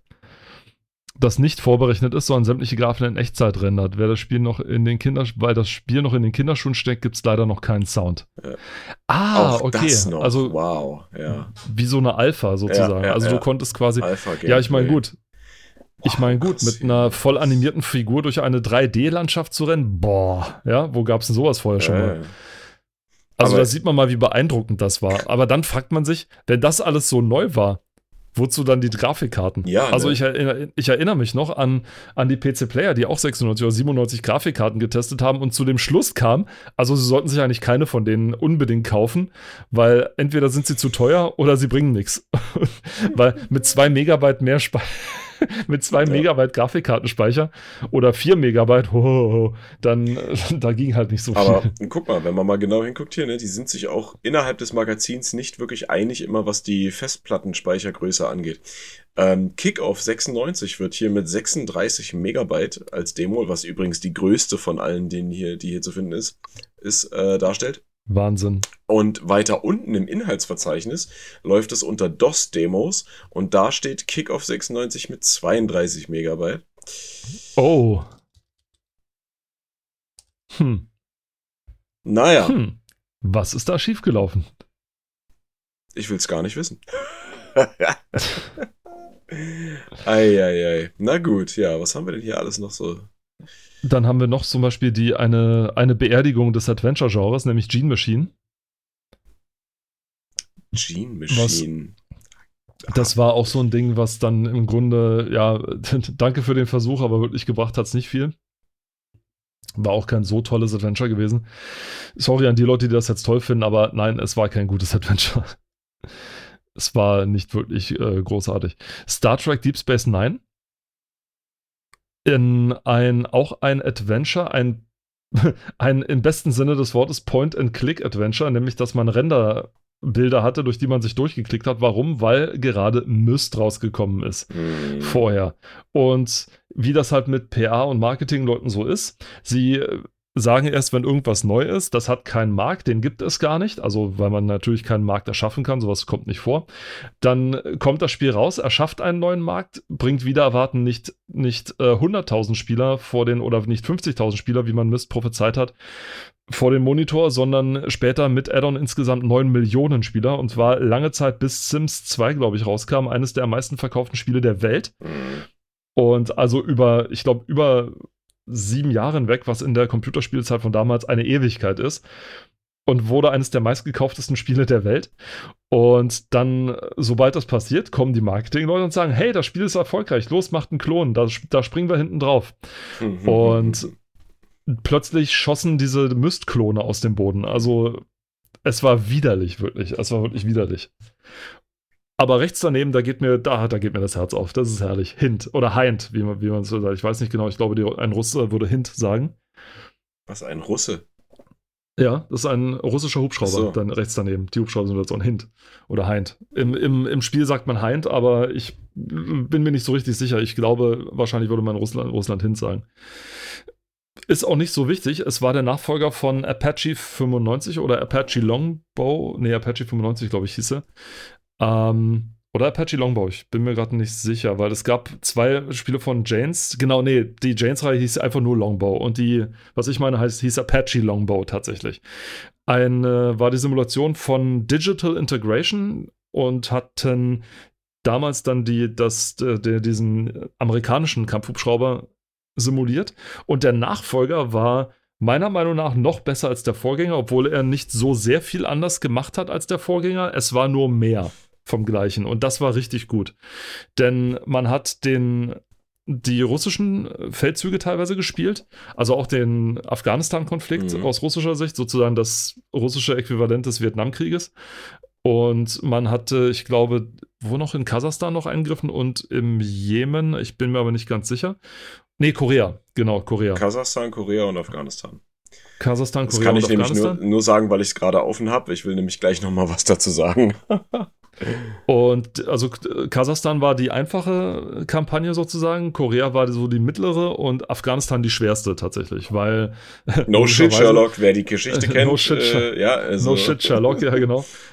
Und was aber halt cool ist, man was, was, was macht die Simulation richtig? Also, sie ist tatsächlich, sie simuliert tatsächlich einiges. Du kannst den Helikopter einstellen, ob du ihn in der Stable, Novice oder Realistic Version spielen willst. Also, Stable ist im Grunde relativ simpel. Du machst ihn nach vorne, nach hinten, links, rechts und dann fliegt der Helikopter und du kannst dich vollständig aufs Kämpfen konzentrieren. Ist richtig cool. Im Novice lernst du die Macken und Zicken schon ein bisschen besser kennt und in Realistic brauchst du gar nicht erst anpacken, wenn du keinen Joystick hast, mit dem du mindestens zwei Schub Schubkontrollen hast. Weil da steuerst du nämlich im Gegensatz zum amerikanischen äh, Apache, Apache Longbow, steuerst du, steuerst du nämlich den Heckrotor mit. Und in den amerikanischen Flugsimulationen ist der Heckrotor sozusagen, wird er automatisch sozusagen adjustiert, je nachdem, mhm. wo du mhm. hinfliegst und so weiter. In den russischen nicht. Dort ist tatsächlich eine komplett händische Maschine und das Ding fliegt sich wie ein nasser Sack Scheiße. Das ist wirklich der Wahnsinn. Also du, das Ding schlingert, rollt, bewegt sich im Wind ständig, macht das hin, macht die Zicken, geht dahin. Also Respekt an die Piloten, die das Ding fliegen mussten, weil das Teil ist ein Kreuz zu steuern. Wer es denn in Realistic steuern möchte. Aber man bekommt dann tatsächlich eine richtig realistische, also offenbar eine sehr realistische Version dann davon. Und wer eine Herausforderung sucht, das Spiel, auch heute noch. Also ist tatsächlich auch heute noch. Die Missionen waren ganz spaßig, die waren nämlich sehr vielfältig im Gegensatz zum ersten mhm. Apache. Also es ging weit weg von dem einfachen Flieg dahin und schieß alles tot, was da ist. Es gibt auch, du konntest zum Beispiel auch äh, Evakuierungsmissionen machen, weil du nämlich landen und die Klappen aufmachen konntest. Dann konntest du landen und konntest zum Beispiel Verletzte oder eine Spezialeinheit bergen. Du konntest sie aber auch absetzen von, von deinem Heimflughafen. Das heißt, du bist dann zum Wegpunkt geflogen, hast, hast da gelandet, hast die Klappen aufgemacht, dann sind sie rausgesprungen und du konntest nach Hause. Es gab Jagdmissionen, es gab mhm. Missionen, wo du bombardieren musstest, weil an, man an den hinten nämlich auch äh, Bomben dran basteln konnte. Am coolsten fand ich, waren, war Missionen, wo du Ziele mit dem Laser markieren musstest. Und das kam auch wirklich drauf an. Also, das war, das Geile war, das Spielfeld war tatsächlich so semi, ich glaube, semidynamisch oder, oder volldynamisch, ich weiß gar nicht mehr genau. Denn wenn du eine, wenn du eine von den 30 Einzelmissionen gespielt hast. Also ich glaube, jedes Land hat irgendwie 10 oder 15 Einzelmissionen, die du einzeln spielen konntest. Und dann blieb aber das Spielfeld so. Also wenn du eine Brücke zerstört hast, war dir auch eine Mission später noch zerstört. Mhm. Und so weiter. Das, das, ist, das ist cool. Cool. Und ja. wenn du und dann, wenn du, die, wenn du diese Markiermission gespielt hast, das heißt, du musstest zu einem gewissen Gebiet fliegen und musstest dann in einem bestimmten, ab einem bestimmten Zeitraum, wenn bei dir dann im Funk steht, okay, Bombs away, musstest du ein Ziel sozusagen markiert haben. Das heißt, du musstest einfach nur dein, dein, dein irgendwie, irgendwie mit dem Zielcomputer erfassen, sag ich mal so, und dann war es markiert. Und musstest es stillhalten und sozusagen genau draufhalten, bis die Bomben eingeschlagen sind. Weil zeitgleich mit dir, und das konntest du beobachten, ja. sind MiG-27 losgeflogen. Also zwei, drei, vier Flugzeuge von MiG-27-Bombern, die dann über das Zielgebiet geflogen sind. Die konntest du alle beobachten, wo sie langfliegen. Dann musst du das Ziel machen und dann haben die die Bomben abgeschmissen und zwar auf genau das Ziel, was du markiert hast. Das heißt, wenn du das falsche Ziel markiert markiert hast, was auch mir mal passiert ist, dann sind die da eingeschlagen. Dann war das Ziel zwar weg, aber das Ding nicht hatte. Krass. Und dann war die Mission nicht etwa gescheitert, wenn du das falsche Ziel gehabt hast. Nein, die Mission ist erst dann gescheitert, wenn du dein Ziel nicht erfüllt hast. Wenn du dann noch genug Raketen hattest, um das Ziel, was du bombardieren musst, selber zerstören wolltest, bitte sehr, dann geht das auch. Also das Spiel und das, also du merkst gerade, und äh, dazu kommt noch die, die viel vielfältigere Bewaffnung, die das, die mhm. der Hind auch noch hatte baubedingt, ja, der hat halt eine Menge Sachen. Also das Spiel war wesentlich mehr als der Vorgänger Apache Longbow und war deswegen, ist deswegen so mein persönlicher Favorit. Ähm, kann ich nachvollziehen. Äh, Gerade auch, weil ich habe nebenbei mal ein bisschen recherchiert, weil ich erstens was äh, wissen wollte und zweitens, äh, dabei ist mir äh, hier aufgefallen, dass die Originalversion des Spiels, und das spricht nochmal für den realitätsnahen Grad, äh, wie dieses Spiel produziert wurde, ne? dass die, äh, die Originalversion mit einem detaillierten 99-seitigen Manuskript bzw. Buch daherkam, die die Basics of Helicopter Flight and Control äh, zusammenhalten, also ne, also die, die, die, die, das Basiswissen von äh, wie fliegt man einen, einen Hubschrauber, einen Helikopter und wie kontrolliert oh, man ihn, ja. äh, äh, detailliert halt, wie gesagt, auflistet und vor allem in dem Fall noch die äh, spezifischen Eigenheiten des äh, Mi 24 so ist die, der, der militärische, äh, die militärische Bezeichnung. Ja, Mi, naja, Mi, ja. also äh, großes M, kleines I, Mil Mi 24. Mi, Mi 24, ja. Ähm, und die Sache ist die, jetzt zu der Aussprache, weil du dir nicht sicher warst, Hind ist Englisch für Hirschkuh und im Russischen heißt es Lan. Ah. L-A-N Weichheitszeichen. Ähm, ah. Also Lernen und äh, Hind ist quasi der, der NATO-Name dieses, ähm, ah. dieses Geräts. Und äh, das NATO-Namen sind im Prinzip, also sie werden nur für so äh, ehemalige Ostblock-Staaten, für militärisches Ge Gerät der Ostblock-Staaten verwendet. Ähm, genau, und im NATO-Sprachjargon heißt dieses Ding halt Hirschkuh. Passt aber auch, weil das Ding hat sich gesteuert wie eine Hirschkuh und hat allerdings auch den Spitznamen gehabt, fliegender Panzer. Ja, weil es so tragfähig war wie eine Hirschkuh wahrscheinlich. entweder weil er so tragfähig war und fliegender Panzer, deswegen ja. war das Ding erstens richtig sausch, sackschwer war, was auch eines der Probleme war, wie es geflogen ist, aber gefürchtet bei jedem, der ihm mal begegnet ist, denn das Ding hatte einiges auf dem Kasten und ein geübter Pilot konnte mhm. auch dem moderneren Hubschrauber damit einige, einiges Kopfzerbrechen bereiten tatsächlich. Also das Teil konnte einiges. Das ist halt so das Ding bei diesen sowjetischen Kriegsmaschinen, sag ich mal. Die, die waren halt sau schwer, sau riesig und wahrscheinlich auch schweineteuer. Aber die waren halt alle so selbstständig. Also du musstest sehr viel selbst machen. Du hast dich sehr wenig auf Computer, sag ich mal, verlassen. Auch wenn das Ding modern elektronisch war. Aber wenn du mal einen Blick in dieses Cockpit reingeworfen hast, ich habe mal tatsächlich einen Blick in eine, ich glaube in irgendeinen so sowjetischen Jäger, ich weiß es jetzt nicht mehr, wie der hieß. Ich glaube, da in eine Migra tatsächlich reinwerfen dürfen. Mhm. Zumindest in das Cockpit davon, weil es in dem Museum da ausgestellt wurde. Nicht den ganzen Flieger, nur in das Cockpit. Und ach du lieber Himmel, also, also selbst wenn du Russisch verstehst, äh, diese Vielzahl an Schaltern, mit denen du da konfrontiert wirst und Dreh- und Anzeige und Messinstrumente und was weiß ich was. Also, mhm. es ist schon, es gibt einen Grund, warum man wirklich nur die Besten einen Jet steuern lässt oder einen Hubschrauber. Ja. Weil äh, da den, den Überblick zu behalten in einer Kampfsituation, wo du das Ding beherrschen musst und nicht anfangen musst zu überlegen, warte mal, warte mal, Höhenruder war äh, hier irgendwo, sondern äh, wirklich das Ding wirklich beherrschen musst. Also es ist wirklich mega krass. Es gibt mittlerweile, also es ist mittlerweile, habe ich gerade gesehen, äh, sogar schon ein Super Hind ein Superhalt. Ja, ja, von einer südafrikanischen Firma. Wenn das, ich, ich kann dir da mal ein Bild nachher zeigen, das ist absolut ja, abgefahren. Scheiße. Ich meine, man muss sich auch bei dem Spiel, das ist genau wie bei Panzer General, sich selber fragen, kann ich durch die, durch die Tragik der Einsätze hindurchsehen? Und interessiert mich der wirklich nur der rein militärisch-fachliche Aspekt daran? Oder finde ich es moralisch verwerflich, dass ich in einer Mission Napalmbomben auf äh, Zelte schmeißen muss, wo Leute sind, ja? Das ist. Das ist dann natürlich fragwürdig auf der einen Seite, warum man sowas jetzt unbedingt darstellen muss. Mhm. Es ist mhm. realistisch. Auf der anderen Seite muss jetzt jeder für sich selber entscheiden. Es wird ja, nicht besonders dargestellt. Also es ist, es wird ganz simpel das, dargestellt, ja, sag ich mal. Das ist ja bei, um bei, bei jedem Dinger, Spiel, ja. was irgendwie Kriegsthematik ja. hat, je nachdem, aus welchem Blickwinkel man dieses Spiel spielt, oder also im Spiel, ne, welchen Charakter, auf welcher Seite ja. man steht, aus welchen Gründen man da ist, ist es ein historisch akkurates Spiel oder angelehnt oder ist es fiktional? Das muss man sich ja bei jedem dieser Spiele fragen. Ne? Also ich meine, jeder der, jede Person, die Call of Duty spielt, ähm, auch wenn das jetzt ein bisschen, naja, recht fiktiv ist, aber die, die muss sich das fragen. Battlefield, ja, alle anderen äh, Spiele, in denen Krieg eine Rolle spielt oder Gewalt an sich überhaupt. Ja? Also hm wie realistisch ist es? Wie äh, vertretbar ist es? Ne, das sind alles Fragen, die man sich dann ja sowieso stellen muss. Hm sehe ich ein bisschen anders, aber das liegt in der Natur der Sache, ähm, dass es, sage ich mal, da zweierlei gibt. Also einmal Call of Duty, so fiktive Sachen wie Call of Duty.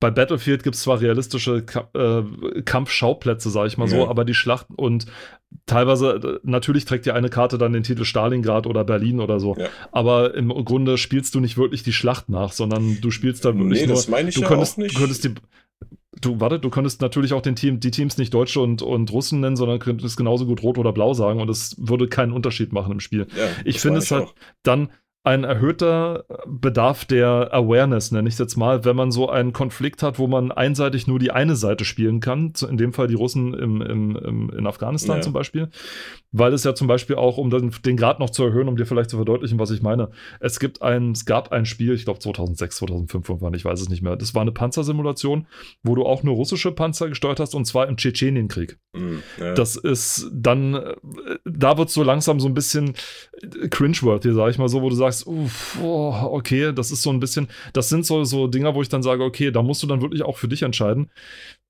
Also mehr als sonst für dich entscheiden. Mhm. Also über, über, das, über die Gewaltproblematik hinaus für dich entscheiden musst, ist es das wirklich jetzt, ja. muss das sein? Oder hätte man das nicht irgendwie anders verfrachten nee, können ich, und so weiter? Das meine ich. Was ich. Was ich halt meinte, ist, man muss sich das einfach generell fragen. Egal ob fiktiv oder historisch angelehnt. Also, dass man sich, ja. weil du meintest, man muss ja für sich selbst entscheiden. Und da wollte ich eigentlich ja. nur drauf aufspringen und sagen, das stimmt schon. Man muss sich aber da äh, tatsächlich bei jedem Spiel, was diese Thematik als Grundlage hernimmt, oder eben auch generell bei Spielen, die Gewalt in irgendeiner Form und Weise äh, beinhalten, muss man sich halt fragen, ist das was für mich? Kann ich das vertreten, das so zu spielen? Oder äh, wie kann ich das verstehen, was dort gezeigt wird oder wo, woran ich teilnehme? Nicht umsonst gab es ja auch ähm, aufgrund, also das haben wir, glaube ich, in der Zensurfolge mal angesprochen, ähm, äh, hier in Deutschland, äh, viele Dinge, die eben nicht dargestellt werden durften. Ne? Zum Beispiel ein moderneres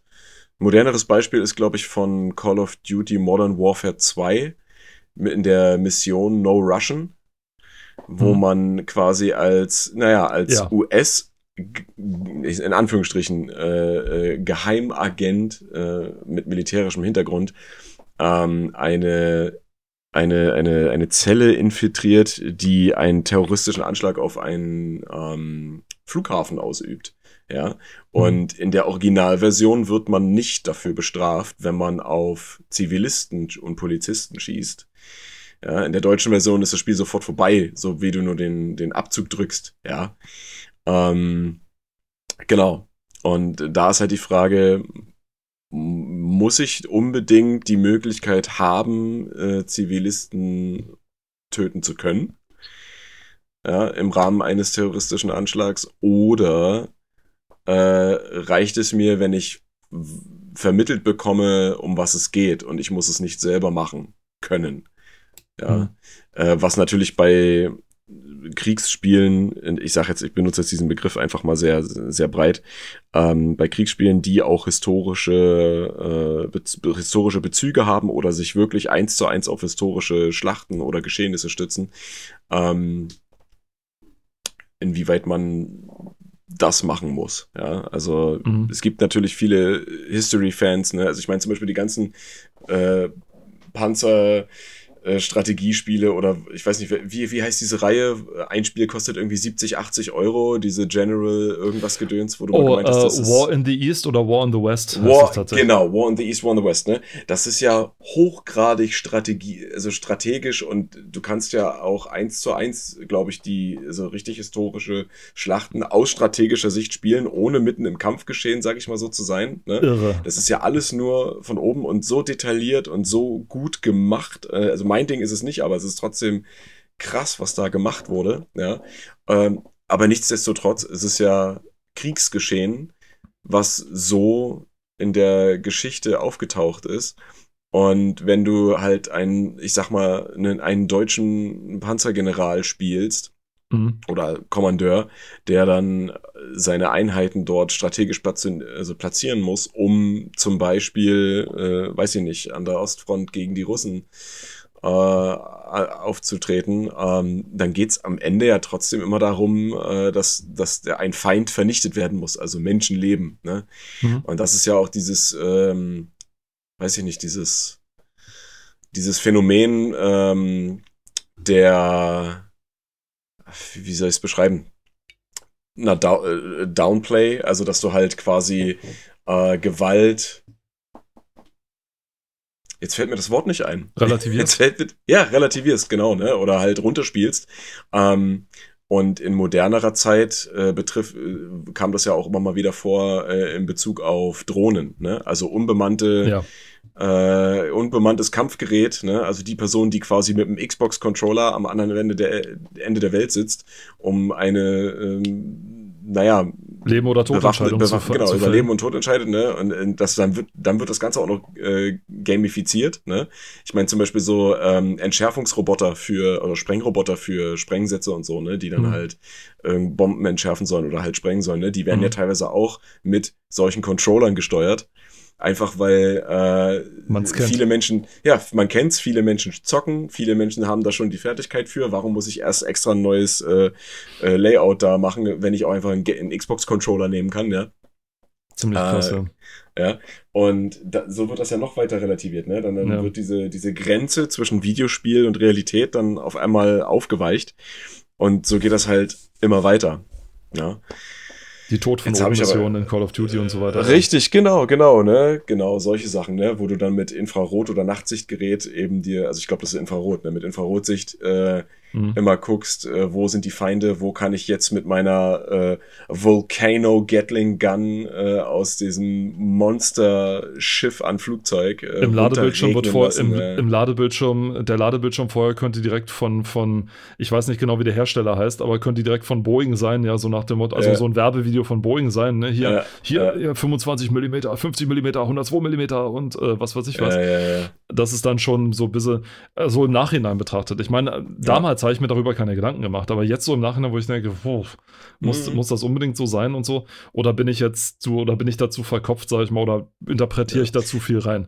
Also, also ich meine, da, auch, auch dadurch, dass, auch dadurch, dass es ja äh, immer mehr Richtung Film geht, ne? Also ja. wenn du wirklich Spiele hast, die Story haben und gerade Call of Duty im Singleplayer-Modus, die ballern ja schon ordentlich raus, was so cineastische Darstellung angeht mhm. und äh, Schauspielerei und sowas, ne?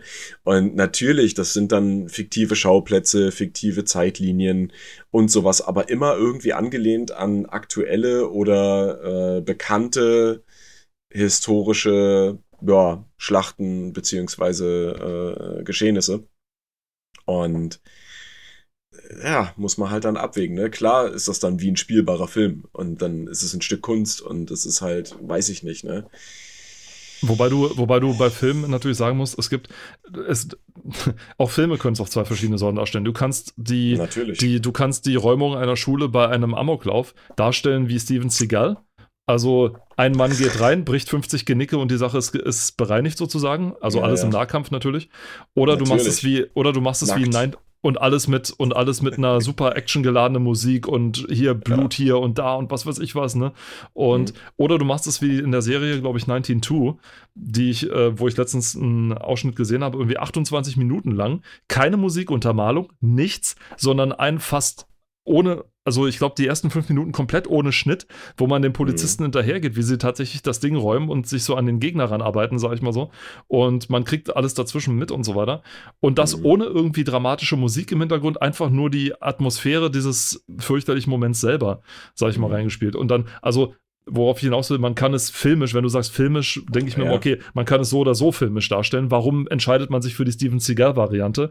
Na logisch, ja, genau. weil, weil es bei Steven Seagal mehr zu sehen gibt, Action als bei der anderen Variante. Besser, ja. Action verkauft sich besser und vor allem dieses viel gut, dass man selber der Überlegene ist, will man nicht. Du willst ja natürlich Überlegenheit verkaufen und nicht denken. Aber wo, wo ich, ja, nee, sorry. Und der zweite Punkt, wo ich nur sagen wollte, ähm, ist so, dass es be bezogen auf, muss das sein oder nicht, immer eine Abwägungssache ist. Uh, sowieso. Und auch in dem Fall, es ist sowieso immer eine Abwägungssache. Also in dem Fall, also im speziellen Fall von Call of Duty 2 in dieser Mission No Russian, hätte ich gesagt, jetzt na gut. Call of Duty Modern Warfare 2. Man hätte es, man hätte, man hätte aus, bitte? Ja, genau, richtig. genau, Modern, Modern, oder einfach nur Modern Warfare 2, weil es war schon Ja, fast genau. abge dass man sagen könnte, okay, im Deutschen hätte man von mir aus auch äh, ruhig auf die Deutschen schießen lassen sollen. Es sollte halt nur keine Belohnung geben dafür in dem Sinne, also Mhm. keine Sorte von Gibt es ja auch im dafür oder so. Original nicht, ne? Also im Original, also in der unzensierten Variante gibt es ja keine Belohnung Und dann sag ich, dafür. und dann ne? sag ich mal so, okay, und dann sehe ich dann auch kein Problem, denn dann Mhm. sagt dir das Spiel ja quasi, es ist vollkommen unerheblich, ob du jetzt mitmachst oder nicht. Und wenn du Richtig, mitmachst, ja. dann ist das deine Entscheidung gewesen und Ich nicht mein, die, der- die der- wir da aufgebraucht haben. die, ohne, ohne zu spoilern, ne? Äh, das Ende der Mission Ach, kannst du ruhig ist- machen, ist ja egal. ist, nee, aber das Ende der Mission ist ja trotzdem dasselbe, ne? Ja, Also die, die, die Outcome. Das ist exakt dasselbe, ob du nun dich dazu entscheidest, auf Zivilisten zu schießen oder nicht. Ja, am Ende fühlst du dich maximal schlecht, weil du, Mhm. äh, also äh, an, am, am Ende, ne, weil du halt äh, auf naja, hast. Ja. Unbeteiligte geschossen hast, ne, nur um dann selbst irgendwie äh, auf dem Boden zu liegen. Ja, ja. Und selbst wenn du es nicht machst, sondern in Anführungsstrichen nur auf die Sicherheitskräfte und Polizisten schießt, ähm, ist eigentlich völlig unerheblich. Ne? Absolut. Und der, der Verlauf der Mission ändert sich ja auch gar nicht. Es ist ja nicht so, Nö, dass es, dir. ist ja, es ist ja alles geskriptet. Also Eben. das sterben auch, es sterben auch so Zivilisten. Du, sie, du siehst, wie Leute auf Zivilisten schießen. Ne? ja. Und das Ähm, Ding ist, und dir wird auch nicht zugerufen von deinen Mitstreitern, in Anführungszeichen, dass wir, ey, willst du bloß da rumstehen oder irgendwie sowas, ne? Ja, Sondern, du wirst, du wirst ja nicht, du wirst, nee, du wirst auch nicht dazu angestachelt. Ne? Es ist ja Richtig, deine null. freie Entscheidung. Ne? Es ist deine freie Entscheidung. und dann sage ich, das hätte man lassen können. Das hätte man Ja. genau so lassen können. Das Ja. heißt, dann ist der Spieler maximal selber schuld für seine Sachen, die er macht. Richtig. Ja. Und, Und man muss es das auch nicht ist ja auch heute, Ja. heutzutage äh, äh, en vogue, sag ich mal. Ne? Also so viel Entscheidungsfreiheit der, äh, den, den SpielerInnen zuzumuten oder äh, zuzuschieben, dass sie am Ende dann selbst entscheiden können, okay, äh, fühle ich mich jetzt schlecht deswegen oder hat das vielleicht was Gutes oder war das jetzt unnötig und sowas, ne? Und das finde ich wieder cool. Aber das war damals, glaube ich, nicht wirklich der. der Gibt es da so Sinn viele dahinter. heute? Gibt es da so viele heute? Also, ich stelle das jetzt mal hart in Frage. Na, mir geht's jetzt ja nicht nur um ein Genre. Ich beziehe das ja auf das gesamte, äh, auf die gesamte Gaming-Welt quasi. Okay. Weil, wenn du jetzt an so Sachen wie, wie heißt das Ding? Nicht Still Life, oder? Nicht Still Life, sondern das andere, wo man das, das diese Teenagerin spielt. Dieses eine Ding, wo äh, so. äh, äh, äh, Strange. Simple- Strange, äh, ne, warte nicht, Strange, Strange Life? Heißt das Strange Life? Es könnte sein, dass es Strange Life heißt. Ja. Dass so diese, diese Pseudo, das eigentlich so pseudomäßig dir für die freie Entscheidung lässt. Also was irgendwie total hochgehypt wurde, von wegen, ja, du kannst übelst viele Entscheidungen Life is treffen Strange. Life is Life Strange. is Strange. Ja, Wenn genau. du Life is Strange meinst, das ist so pseudo-freie Wahl, denn du hast nicht wirklich die freie Wahl. Das wird auch, auch von der Cursed Farms wieder von, von Ross wirklich großartig dargestellt, wie du eigentlich keine Wahl hast, die drinnen zu machen, sondern dich nur zwischen ganz beschränkten Dingen entscheiden kannst und die sich dann auch nicht wirklich unterscheiden. Also die irgendwie so eine Unterscheidung sind, ob du jetzt Hallo sagst oder Hi und davon hängt dann das ganze Ding ab. Mhm. Das zweite ist, dass die Charaktere in dem Spiel auch total äh, irgendwie recht unglaubwürdig gemacht sind oder sowas. Und, und so, oder unglaubwürdige Dinge tun, sag ich mal. Mhm. Genauso wie in Deus Ex, nicht Modern Warfare, nee, Deus Ex Modern Warfare. Nein, Mankind Divided oder Human Das davor. Revolution? was war der, der erste? Invisible Teil War, meinst Nein. du? Der Invisible War war der zweite Teil, der dritte Genau. Teil, also der dritte, das dritte Deus Ex. Das, das- ist das nicht Mankind nee, äh, Human Revolution. Human Revolution, wo die Charaktere also irgendwie offenbar würfeln, wie sie reagieren oder so, denn es ergibt überhaupt keinen Sinn von dem, was sie tun oder wie sie es tun oder was sie sagen. Ja, Ja, jetzt, jetzt hast du halt die schlechten Beispiele rausgepickt. Ich meine die guten Beispiele. Es gibt, es gibt zum Beispiel äh, gerade was, wo wir beim Thema äh, Krieg noch gerade waren, ne? Ähm, Spec Ops The Line. ja, ja. Das ist ein brillantes Spiel und ich habe erst vor kurzem mir ein Video angeguckt, äh, wo es um allgemein um äh, Hidden Choices, ja, Hidden Choices in Videospielen geht, also ver versteckte ähm, Entscheidungen oder Möglichkeiten, die man hat, wahrzunehmen. Ähm, ohne jetzt großartig zu spoilern, in dem Spiel gibt es eine Szene, wo zwei Zivilisten oder Soldaten, ich bin mir nicht sicher, aber ich glaube, es sind Zivilisten, an einer äh, Brücke mit den Händen an einem Seil aufgehängt werden. Und ähm, du hast die Wahl, sie quasi, naja, selbst zu erschießen oder eine von zwei Personen zu retten. So sieht es zumindest aus.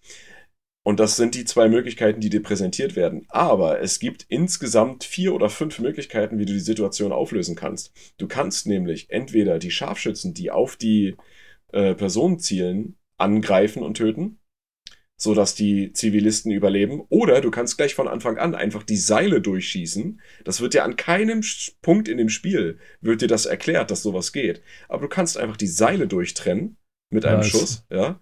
Und dann liegen die auf dem Boden und dann greifen die Scharfschützen dich an, ja. Das heißt, du, du rettest sie indem du sie quasi vom Seil löst und dann kannst du gegen die, die Scharfschützen und die anderen Leute äh, dort äh, kämpfen. Ja?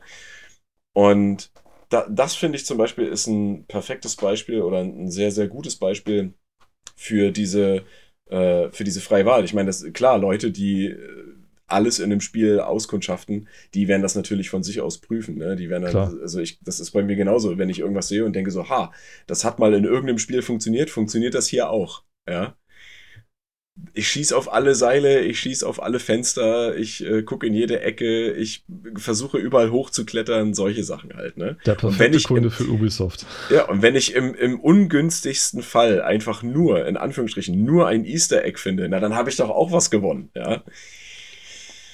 Ähm, wobei man sagen muss, Back Ops The Line ist aber auch tatsächlich ein Jahrhundert, ein völlig verkanntes Juwel muss man sagen, der ein, ein Jahrhundertprodukt, das es so ja, ja, davor ja. nicht gegeben hat und danach nicht wiedergegeben hat eigentlich, weil das, es ist ein dermaßen unterschätztes Spiel gewesen, was super schade ist, weil das Studio, was es rausgebracht hat, es hat also nicht nur den Entwicklern eine Menge Nerven gekostet, sage ich mal so. Also gerade der, der Chefentwickler hat auch danach hat gesagt, so ein Spiel will er nie wieder machen, weil er meint, mhm. es, es hat an seinen Nerven gezehrt, sage ich mal, dieses Spiel zu machen. Mhm. Aber was rausgekommen ist, ist ein unglaublich immersives Spiel, was wirklich, wirklich, wirklich übel ist, ja. was mit sämtlichen, die, wie haben die gesagt, Auch das Spiel, das Spiel verändert teilweise die Umgebung. Also ja. Umgebung, die du ja. kennst, ja. um dich so langsam aber sicher so zweifeln zu lassen, sag ich mal so. so wenn du, wenn du, wenn du im Nachhinein nochmal in das Spiel reinguckst mit dem Wissen, was alles so passiert und, und wie das Spiel endet, ja. Ähm, dann fällt dir mehr auf. Ja, also äh, kleines Beispiel, die Plakate, die in der Umgebung hängen, ja. Da sind irgendwann die, äh, ist quasi das Gesicht von der Hauptfigur zu, zu erkennen. Ja, also so auf Werbeplakaten für Parfüms oder irgendwas, ne? Da ist er zu erkennen, ne? Aber wenn du einfach nur durchs Level läufst und dir das nicht großartig anguckst und dich damit nicht beschäftigst, dann merkst du es nicht, ne? Und also auch, so ein Spiel, was, was aktiv, was aktiv mit dir Gaslighting betreibt. So ja, ungefähr. Das ja, ja. Also ganz, übel. also ich meine auch die Themen, die angesprochen werden, ne? Ja. Ähm, PTBS, ähm, dann äh, diverse andere psychologische äh, Phänomene oder nein, nicht Phänomene, sondern Krankheiten. Ähm, dann die, diese, diese ähm, Sache, äh, Zwie Zwiespältigkeit, Zwie Zwickmühlensituationen, die auftreten, ne?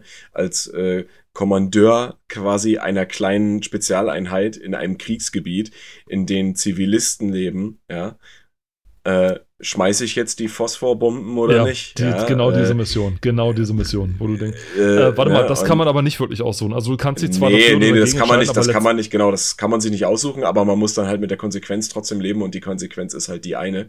Und es ist richtig, richtig übel, ja. Und ich, also an, auch, auch spielerisch, das, das Spiel ist anspruchsvoll, also vom Schwierigkeitsgrad her, finde ich. Ist recht anspruchsvoll. Oh ja. Und was ich aber besonders, was sich in meinen Kopf reingefressen hat, ist so eine kleine tolle Sache. Und zwar, äh, da gibt es ja ähm, in, die, in, diesem, in diesem Land sehr viel Sand und Wüste, nicht wahr?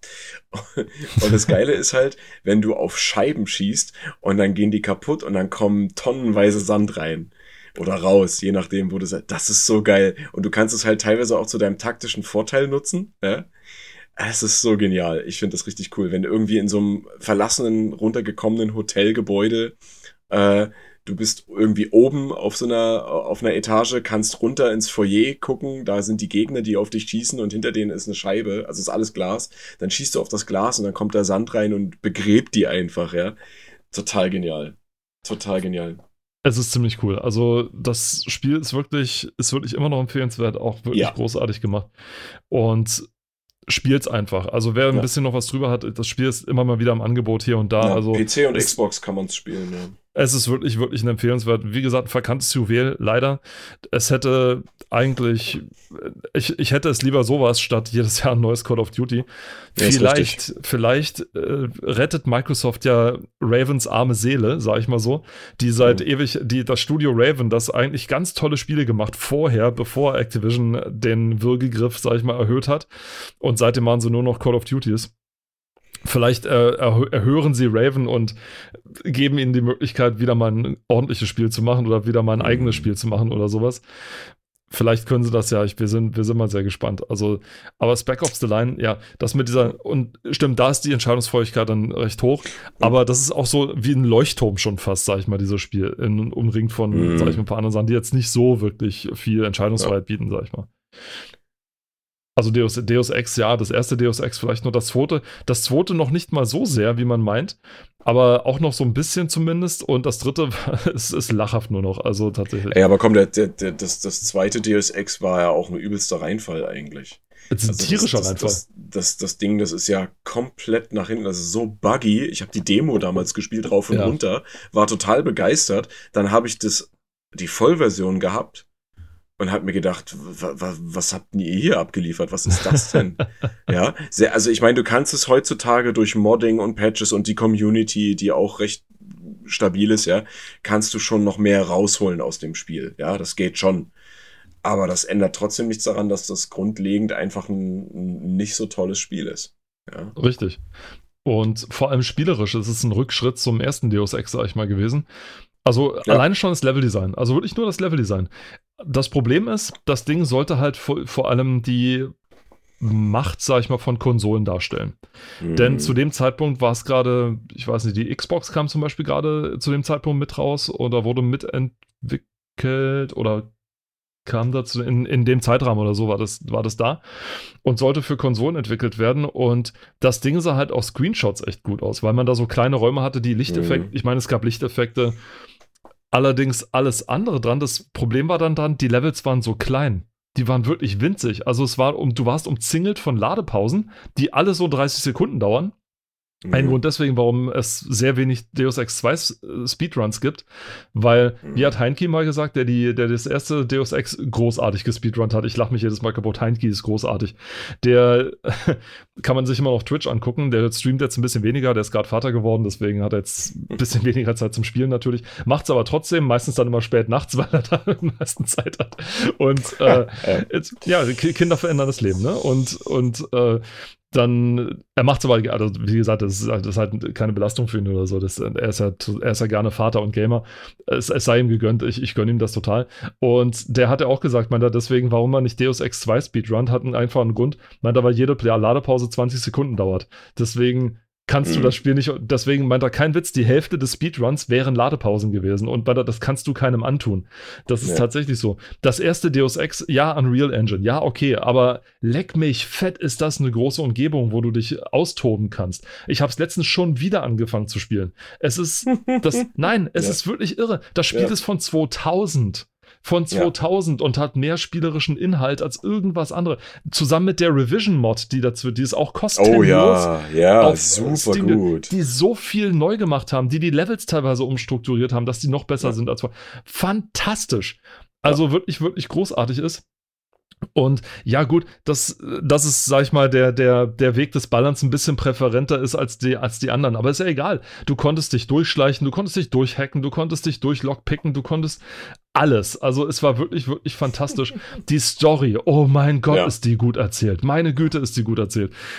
Immer noch. Also, wie gesagt, ich kann mich Also davon vor allem, vor allem man, kann, man kann ja den. immer das Mikro um. Bam. Nee, man, also den, wie gesagt, den kann man immer noch äh, empfehlen und du kannst Ja. den ja auch, man kann den ja auch mittlerweile immer in vielen, äh, zum Beispiel bei GOG, immer wieder im Angebot finden. Ja. Ähm, also lang zu, ne? Und wie gesagt, das ist wirklich, das, kann selbst durch die Mods, die auch die Grafik und auch die Texturen und so weiter hochpushen, heutzutage jeder Rechner, eigentlich, ja. Ja. Ähm, macht's und äh, besonders die GOG-Version kann ich, glaube ich, empfehlen, weil das einfach, also nicht glaube ich, aber kann ich empfehlen, weil die ja darauf erpicht sind, so ältere Teile wirklich gut zum Laufen zu kriegen, auch auf modernen Rechnern. Und auf dieser Version kann man dann aufbauen und die Mods äh, installieren. Und selbst bei der GOG-Version wird auf der Seite, also auf der Store-Seite von dem Spiel, wird dieser Mod auch mit eingebunden schon. Also da, da steht ja, ne, da wird der verlinkt. Und äh, so dass man viel leichter drauf rankommt, ne? Also das nur empfehlenswert. Absolut nur empfehlenswert. Und deswegen, und ein wirklich ein Paradebeispiel für, für Entscheidungsfreiheit. Und der zweite Teil ist dann einfach nur pervertiert. Da sollten einfach nur die, die Räume klein genug sein, damit man es gut auf Screenshots darstellen kann. Und der Rest war ja. absoluter Mist. Wenn ja. man sich ein bisschen mit der Entwicklungsgeschichte auseinandersetzt und vor allem was mit Harvey Smith, mit dem Chefentwickler damals so los war, dann wird es langsam nachvollziehbarer. Ja was da ist, weil der hatte nicht nur, das war, war keine gute Zeit für ihn während das, vielleicht kann man es so zusammenfassen. Mhm. Und Deswegen kann man einiges verstehen, was da war. Aber äh, nichtsdestotrotz, es wurde halt hochgehypt ohne Ende vorher. Und als es dann jeder spielen konnte, um Himmels Willen. Also dann war mhm. wirklich nicht für. Und vor allem die Physik war, wurde teilweise immer wieder besprochen, dass sie da ist und dann ja. spielst du das Ding und denkst dir, Leute, welche, welche Physik? Also erstens ja. ist das Wort Physik-Engine in 95% oder in fast 100% aller Spiele falsch. Es müsste Gravitationssimulation heißen. Ja. Denn mit Physik, das ist das Einzige, was an Physik simuliert wird. Das ist das Einzige, was an Physik simuliert wird. Aber Physik ist ein bisschen mehr als nur Gravitation ja, Dinge fallen von oben nach unten. Sehr gut, herzlichen Glückwunsch, das haben wir jetzt alle verstanden. Nee, jetzt mal, okay, klar, es ist, Programm, es ist programmiertechnisch sehr schwierig zu lösen. Es ist relativ einfach, sag ich mal, eine Kiste auf den Boden fallen zu lassen und da liegen zu lassen. Das ist simpel. Eine zweite Kiste drauf zu oben draufzustellen, ja, das ist schon wieder schwierig. Das wird kompliziert, weil man ja. nämlich dann der Oberfläche eine Reibung geben muss, weil man der Kiste dann beibringen muss, pass auf, wenn du auf einer anderen Kiste stehst, dann musst du und so plötzlich gewinnen mhm. Dinge eine, eine Gesamtdynamik, sag ich mal so. Ja. Das ist, das ist das Problem. Ja. Und und Deus Ex 2 ist, ist, irgendwie so scheiß drauf, weil, die, weil ja. du kannst, du kannst eine Kiste, sag ich mal, auf eine zweite so drauf buxieren, dann wackelt die sich Ewigkeiten aus und gleitet, sag ich mal, auf der anderen ja, Seite wieder runter. runter. Oder es ging auch darum, dass äh, da wird ja, das ist ja auch nur sehr rudimentär. Zum Beispiel Gewicht hat ja keine Rolle gespielt. Ne? Es gibt, es gibt, es gibt Dinge, äh, wie zum Beispiel äh, eine Metallmülltonne, wenn du, wenn die auf dem Boden liegt und du läufst dagegen, schießt die mit 200 kmh durch den Raum oder ans andere Ende der, der Karte, ja. Und wenn du aber gegen einen Pappkarton stößt, dann macht's nur Pup und der bleibt liegen.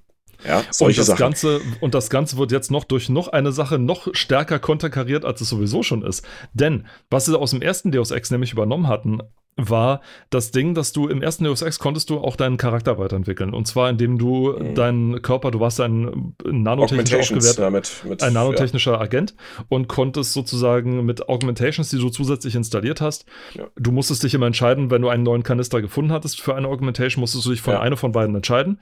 Und die konntest du dann sozusagen nochmal viermal aufwerten. Du konntest irgendwie zwölf Plätze frei hattest du für Augmentierung oder sowas, also hier Augen, ja. Beine und so weiter. Ja. Und eines dieser Augmentierungen war Kraft. Das heißt, du konntest entweder entscheiden, ob du stärker ja. zuschlagen konntest oder ob du äh, schwere Gegenstände heben konntest. Das hat dich im ersten Deus Ex weitergebracht, weil du dann plötzlich äh, Gänge freilegen konntest, die du vorher nicht freilegen kannst. Hm. Wie gesagt, es kommt wirklich nur darauf an, wie du das machst. Im zweiten ja. gab es dieses Rollenspiel-Ding nicht mehr. Da gab es nur sogenannte Biomods, die du sozusagen für zweckmäßig eingesetzt hast. Mhm. Also sie haben es auch noch weggenommen. Ja, ja also, man, konnte, man konnte es ja austauschen immer dann, ne? Das war ja, ja, ja, ja. konntest es doch wechseln, ja, ja. Äh, fürchterlich. Und, und dann, das konterkariert dann noch dadurch, was du gesagt hast, nämlich, dass du diese schwere, super schwere Metallkiste nicht aufheben kannst, weil da steht too heavy, also zu schwer. Ja. Und dann läufst du dagegen und das Ding fliegt meterweit durch ja. die Gegend. Und du hast gedacht, was ist das? Völlig bescheuert. Haben, haben, die nicht, haben die nicht die Havoc äh, Physik Engine benutzt für den zweiten ich, Teil? Bin mir nicht sicher, das müsste ich jetzt nachgucken, das weiß ich nicht. Aber es war tatsächlich, äh, die Havoc, für den ich weiß, wissen, wovon er redet, äh, die Havoc Engine wurde damals entwickelt von, weiß ich nicht mehr, und wurde, war, sag ich mal, so die erste ernstzunehmende Physiksimulation tatsächlich für PC-Spiele oder für Spiele im Allgemeinen. Natürlich gab es vorher schon Simulationen, aber oder Physik- oder Gravitationssimulation, aber halt nicht so echt und nicht so gut und vor allem nicht mit diesem Ragdoll-System, was er tatsächlich. Da gab es diese Demo, wo du den einen Cowboy die Treppe runterschubsen konntest und der ist wie so eine Puppe dann runtergefallen und es sah immer anders aus. Also es war nicht vorberechnet, ähm, sondern ja. es wurde dann selber berechnet. Die, die, die Havoc Physik Engine wurde entwickelt von der irischen Firma Havoc. Hm. Ich habe gerade mal nachgeguckt. Wer hätte es gedacht? Wer hätte es gedacht, ja. Naja. Und die, und das war dann so damals, das war so zeitgleich, kam das so mit auf und so hatten dann viele Spiele die Havoc Engine mit lizenziert, weil sie einem doch enorm viel Arbeit abgenommen hat und viel Entwicklungsarbeit abgenommen hat. War so ein erster Fingerzeig in so die Richtung von heute, wo man keine Engine mehr selber entwickelt, sondern eine feste Engine nimmt. Aber das und Deus Ex 2 hat das halt ultra schlecht gemacht. Also es, es, es ging einfach, einfach nicht. So. Damit wollen wir es bewenden lassen für dieses Mal. Paul, wir haben es sage und schreibe bis Seite 3 geschafft. Ja? Also ich bin Ey, sehr wir sind so gut, wir sind so gut. Ja? Seite, Seite so 5 gut. sogar, Entschuldigung, Seite 5. Wow, wir, so wir gut. sind so gut. Wir Mm. werden, also ich habe noch mal weitergeblättert, wir müssen das Ding noch mal behandeln. Wir müssen Natürlich, natürlich. Ich kein hab Weg auch mal- vorbei. Cro cross geblättert. Natürlich, und wir waren noch nicht mal bei der Titelgeschichte angekommen. Oh Gott. Okay. Nun gut, sei es drum. Aber seid gespannt, wir melden uns nächsten Sonntag wieder und dann werden wir uns dieses Kleinodes weiterhin annehmen. Bis dahin sagen Tschüss aus Potsdam, der Robert. Und tschüss aus Leipzig, der Paul. Macht's gut. Tschüss. Ciao.